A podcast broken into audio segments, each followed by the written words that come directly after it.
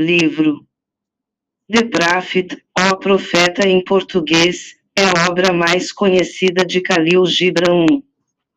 O profeta começa com a chegada do navio que deveria reconduzir Al-Mustafa à sua terra natal.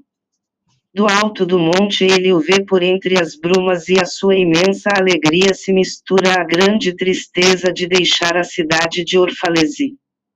E quando entrou na cidade o povo inteiro o recebeu chamando o seu nome em altas vozes, passando de boca em boca, que vira o seu navio no mar.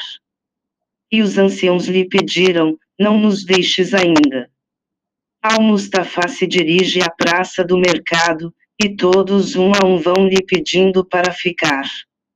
E pediram-lhe para os ensinar ainda e ele começou dizendo, povo de Orfalesi, o que poderia lhes falar senão do que está agora movendo dentro de vossas almas?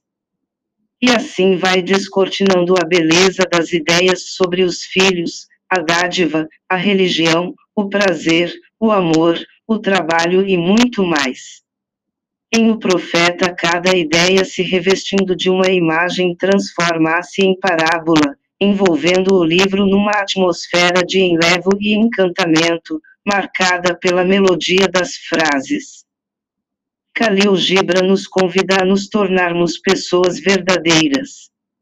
Ele coloca a própria alma sensível nessa obra, fazendo o reencontro do homem com o que ele tem de melhor em si mesmo.